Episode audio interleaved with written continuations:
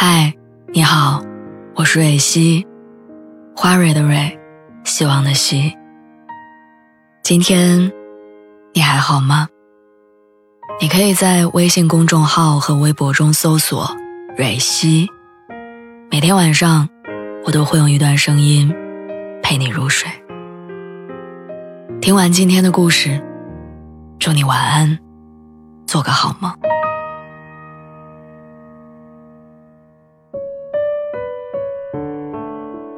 你被前任纠缠过吗？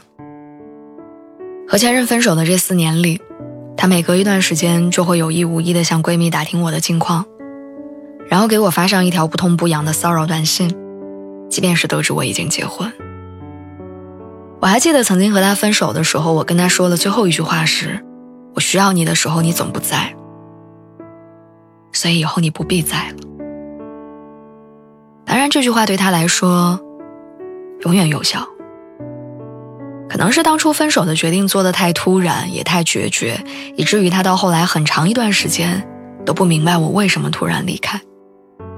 后来我也仔细想了想，我们之间确实没有什么特别确切的分手事件。如果非要说一个原因，那就是慢慢累积的。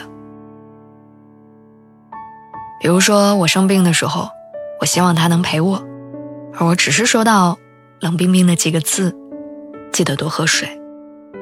比如我加班到夜里十一点，又赶上大雨，没有带伞的时候，希望他放下游戏机接我回家，而不是用微信敷衍的问我说：“需要我帮你打车吗？”再比如我被上司臭骂，只敢躲在厕所隔间里偷偷掉眼泪的时候，我希望他不只是发一条语音消息跟我说：“那你下班找你闺蜜聊聊吧。”我每一次的需要，他都不在。一段感情的结束，有时候并不需要那么多深刻而实质性的伤害，仅仅是他对你有所期待的时候，却一次又一次的失望。我在网上看到过一句话：那时候你终于明白，心凉之后的殷勤，和夏天的棉袄、冬天的蒲扇一样。都变得毫无意义了。在感情中，我们最怕的就是遇到一个仅仅在手机屏幕里说爱你的人。